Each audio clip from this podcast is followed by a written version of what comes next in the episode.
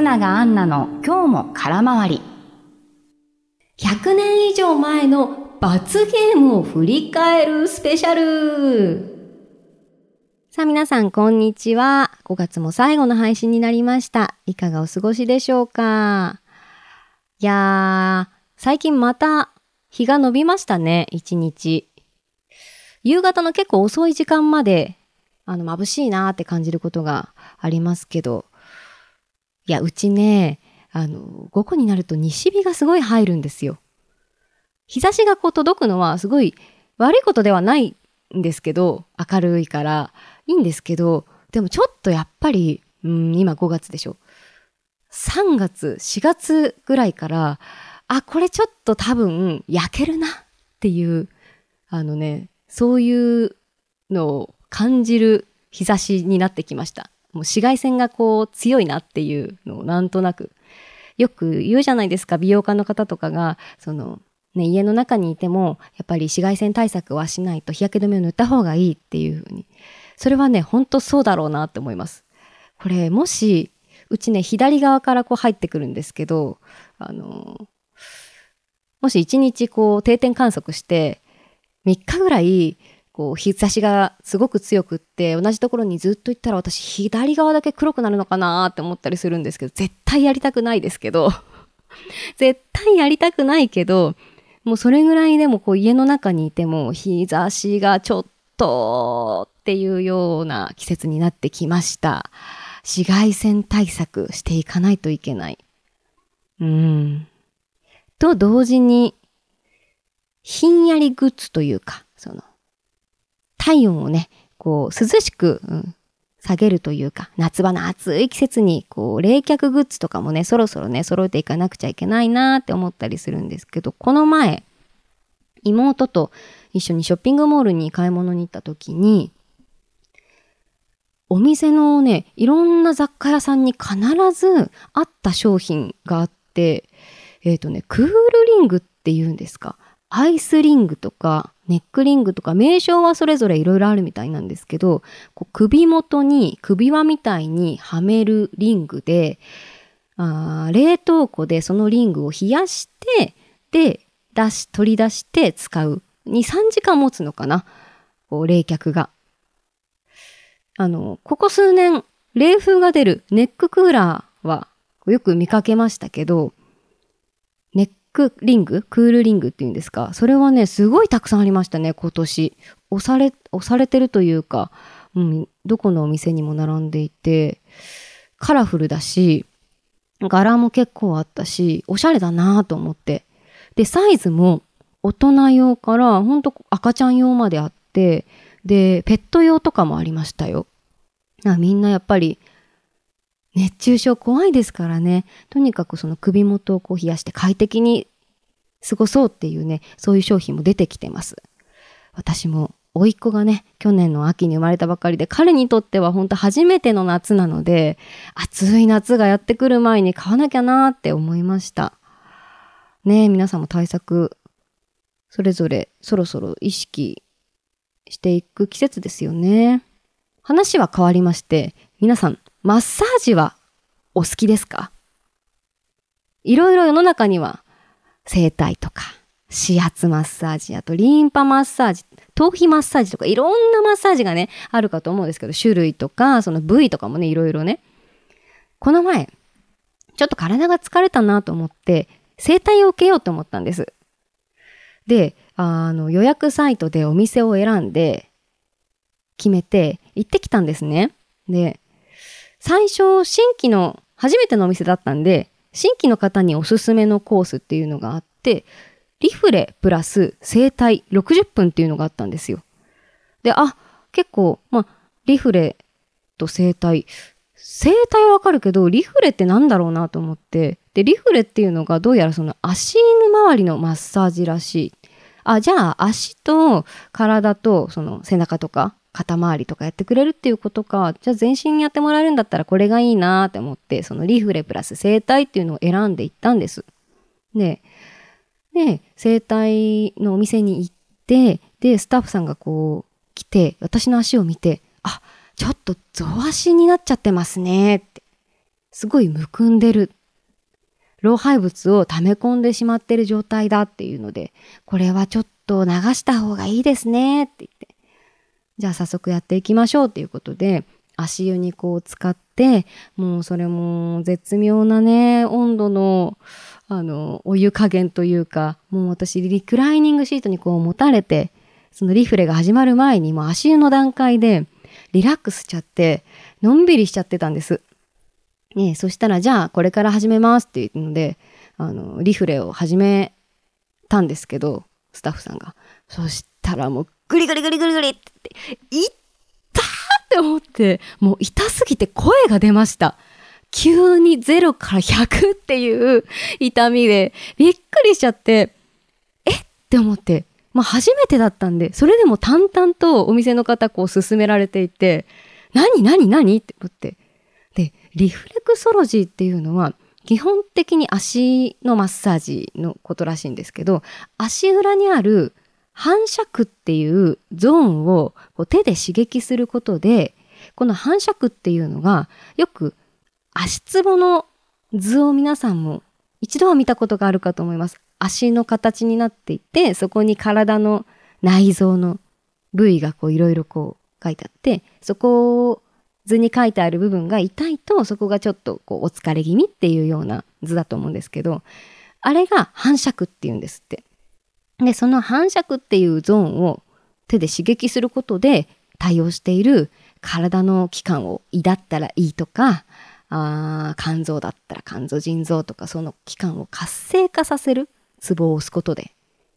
そういう施術らしいんですよ。もう足ツボですよね、つまり。で、私が今回受けているリフレっていうのも種類がいくつかあって、で、私が受けたお店では、刺激が強い台湾式リフレのお店だったんです。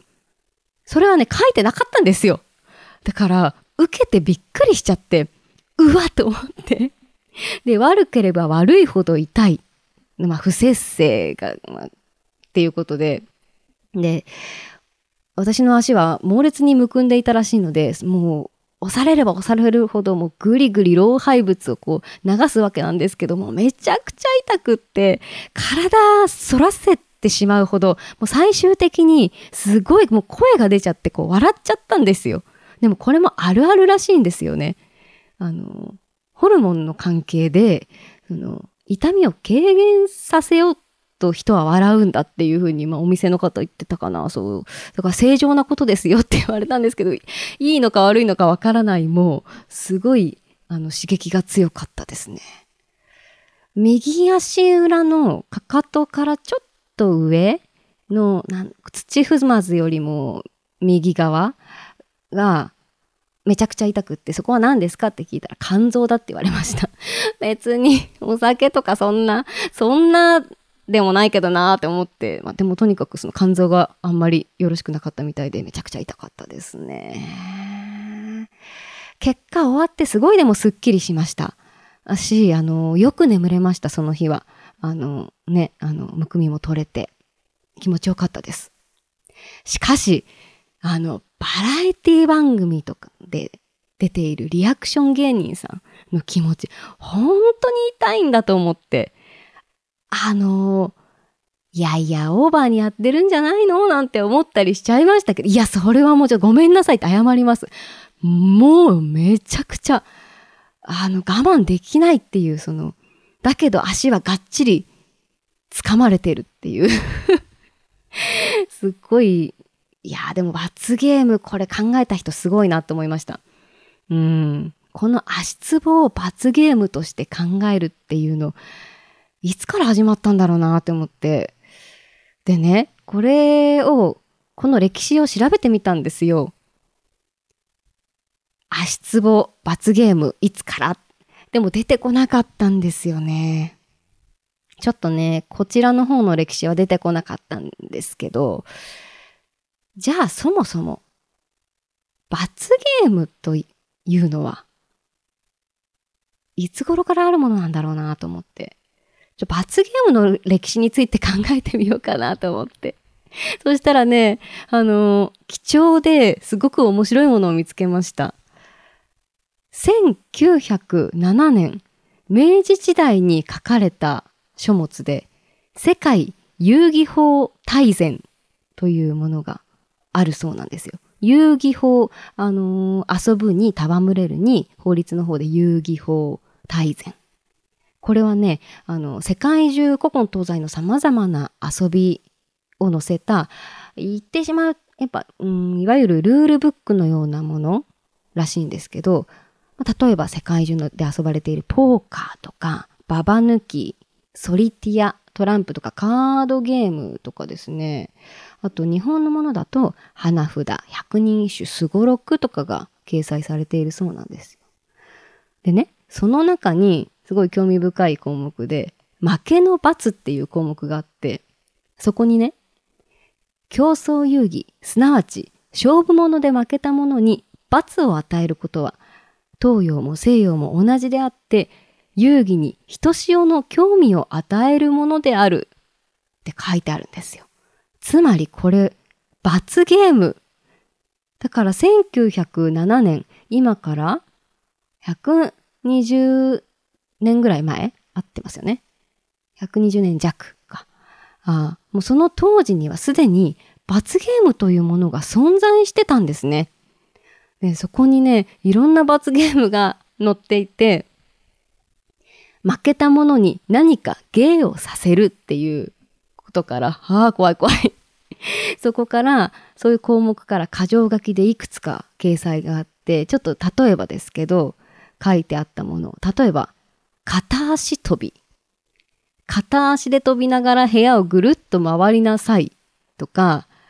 盗人の真似。放火無理をして盗人の入る真似をしなさい。まあ、こういう簡単でちょっと可愛いもの。これ罰ゲームなんだっていう、今だったらそういう風に感じるようなね、あの、ものから、あとこれはテレビで今でもやれそうだって思ったのが、やれそうとかやってるなって思ったのが、いただき茶碗。仰向けに寝させ、8分目まで水の入った茶碗を額に乗せ、起き上がりなさい。これこぼさないようにしなさいっていうことだと思うんですけど、なんかこう、罰っていうよりはちょっと大道芸っぽいなって思ったり、でもありそうですよね。普通に、あの、芸人さんとかが、こう、チャレンジ、まあ、罰ゲームというか、ゲームでありそうな感じ。これをこぼしたものが負けみたいな、そういうような ゲームでありそうだなと思って、そんなものから、あと、な、モノマネ系は結構ありました。だからこの時代から、なんかちょっとこう、なんだろうな。負けたらなんかの真似して、みたいな、そういう一発芸的な考え方であったのかなっていうので、泣き真似系っていうのがね、あったんですよ。あの、ジャンルで。えー、っと、罰ゲームで、例えば、猫の泣き真似をしなさいとか、猫が喧嘩している時の真似をしなさいとか、猫とネズミのモノマネをしなさいとか、今日猫は結構いろいろ種類があるなって思いましたね。それから、あ、つくつく帽子の泣き始めから泣き終わりまでのモノマネをしなさい。結構ニッチですよね。そう、モノマネ系は結構あったなあとね、時代を感じるなって思ったのが、男女で罰が違うんですよ。だから男性の罰のページと女性の罰のページ、あと男女共有の罰のページっていうのがあって、で、ちょっとこう、すごいなって思ったのが、女性向けの罰ゲームのページの最後の項目に、隠し芸っ、お箱の隠し芸を一つ頼みます。本当にこうやって書いてあるんですよ。おちょっとこれ準備しなくちゃいけないんだと思って隠し芸を何かやらなくちゃいけない。踊ったりとか、うん、モノマネでも何でもいいと思うんですけど、すごいな、これって、うん、いや、どんな空気の中でみんなやってたんでしょうって思って、すごい、今考えると、だって、もう地獄のような罰ゲームの数々、100個くらい載ってましたね。で、しかも、当時のこの古い言葉で書かれているので、一応振り仮名が振ってあって読みやすくはあったんですけど、本当に貴重な資料だなと思いました。ウィキペディアの罰ゲームのページからですね、あの、資料に飛べるリンク先が資料に飛べるところがあって、そこからね、あの、見ることができるので、よかったら皆さん、あの、ぜひ、ご興味ある方、罰ゲームのページを開いて、覗いてみてください。と、まあ、こんな風に100年前から、100年以上前から罰ゲームっていうものが存在してたんだなって思って、いや、調べてみて面白いなって思いました。すごく興味深かったですね。昨今ね、あの、罰ゲームもいろいろ、そうだな、あの、ありますけど、たらいとか、そのなんだろうな、ちょっと危険で痛いものは何かとね、今の時代、こう、少しずつ見直されつつありますけれども、こう、100年以上前の罰ゲームを覗いてみて、今と同じことしてるなっていうのもあれば、まあ今となっては可愛い罰ゲームだなっていうものもあったり、あの、歴史がこうちょっと覗けたので、よかったら皆さん見てみてください。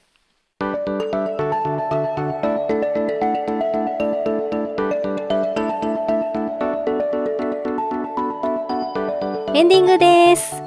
では、いただいたメッセージをご紹介させていただきます。皆さんありがとうございます。前回の離島とヤギとカルチャーショックスペシャルにいただきました。こちら、ありがとうございます。